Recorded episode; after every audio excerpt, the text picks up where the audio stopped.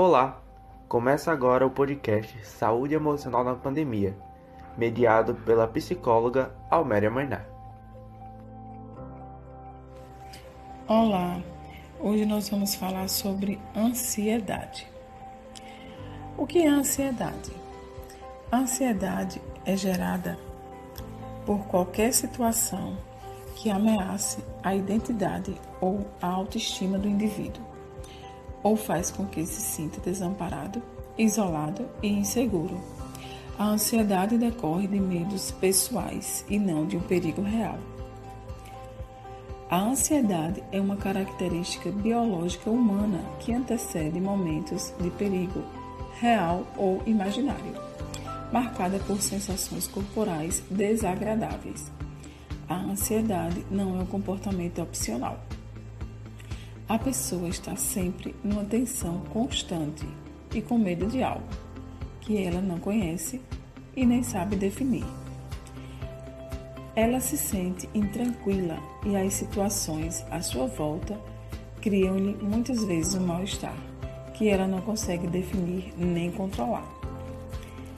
Fique atento aos seguintes sintomas de ansiedade: sintomas físicos, enjoo e vômitos, tontura ou sensação de desmaio, falta de ar ou respiração ofegante, dor ou aperto no peito e palpitação no coração, dor de barriga, podendo ter diarreia, roer as unhas, sentir tremores e falar muito rápido, tensão muscular, causando dores nas costas, irritabilidade e dificuldade para dormir. Eis agora alguns sintomas psicológicos: agitação e balanço nas pernas e nos braços, nervosismo, dificuldade de concentração, preocupação, medo constante, sensação de que algo ruim vai acontecer, descontrole sobre os próprios pensamentos e preocupação exagerada em relação à realidade. E nós podemos falar um pouco sobre um dos tipos de ansiedade, que é a agorafobia, que é uma ansiedade intensa que desencadeia uma resposta de pânico, geralmente associado com espaços abertos. O início da agorafobia é normalmente entre as idades de 18 e 35 anos temos também o transtorno de ansiedade generalizada, conhecido como TAG. É o mais comumente diagnosticado e geralmente afeta jovens adultos. Embora os sentimentos de ansiedade sejam normais, as pessoas com TAG têm dificuldade em controlá-los de forma que limitam a sua vida diária. Vamos ver agora 10 coisas que pioram a ansiedade. Não dormir direito ou ter maus hábitos noturnos. Pesquisar sintomas no Google, buscar por notícias ou filmes alarmantes. Não falar o que sente para pessoas queridas e de confiança. Não buscar ajuda profissional se comparar injustamente, se isolar, ficar muito tempo online, não tentar identificar os seus gatilhos, não se alimentar ou beber água direito e não fazer nenhum tipo de atividade física. Essas são as 10 coisas que podem piorar a sua ansiedade.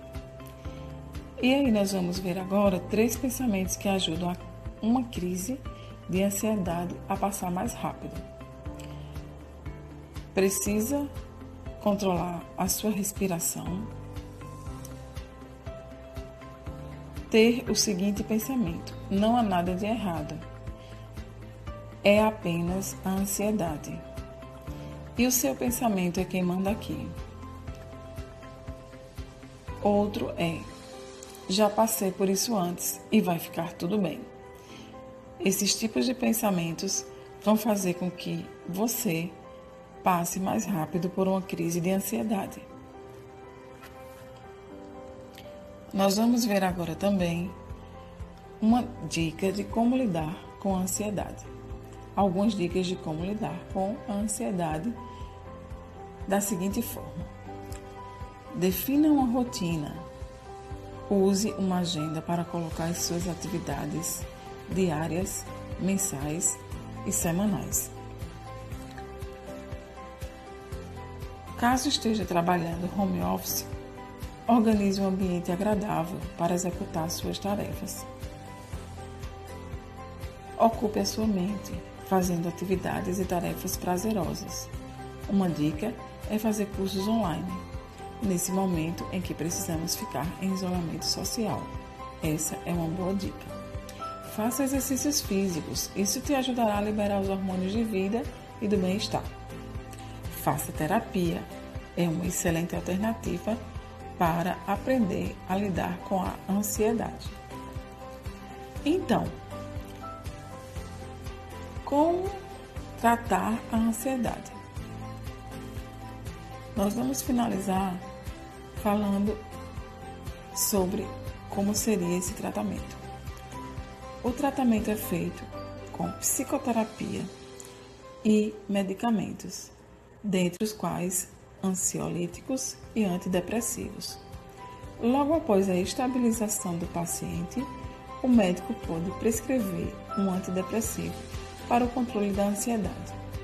Outra classe de medicamentos também utilizada são as do beta-bloqueadores. Antes de qualquer coisa, sempre consultar um médico. Essas são algumas dicas para você aprender a lidar com a ansiedade. Esse podcast foi fruto dos questionários aplicados pelo Programa de Extensão da UFPB Mais Saúde da Comunidade em parceria com o Projeto de Educação Popular e Saúde na Comunidade.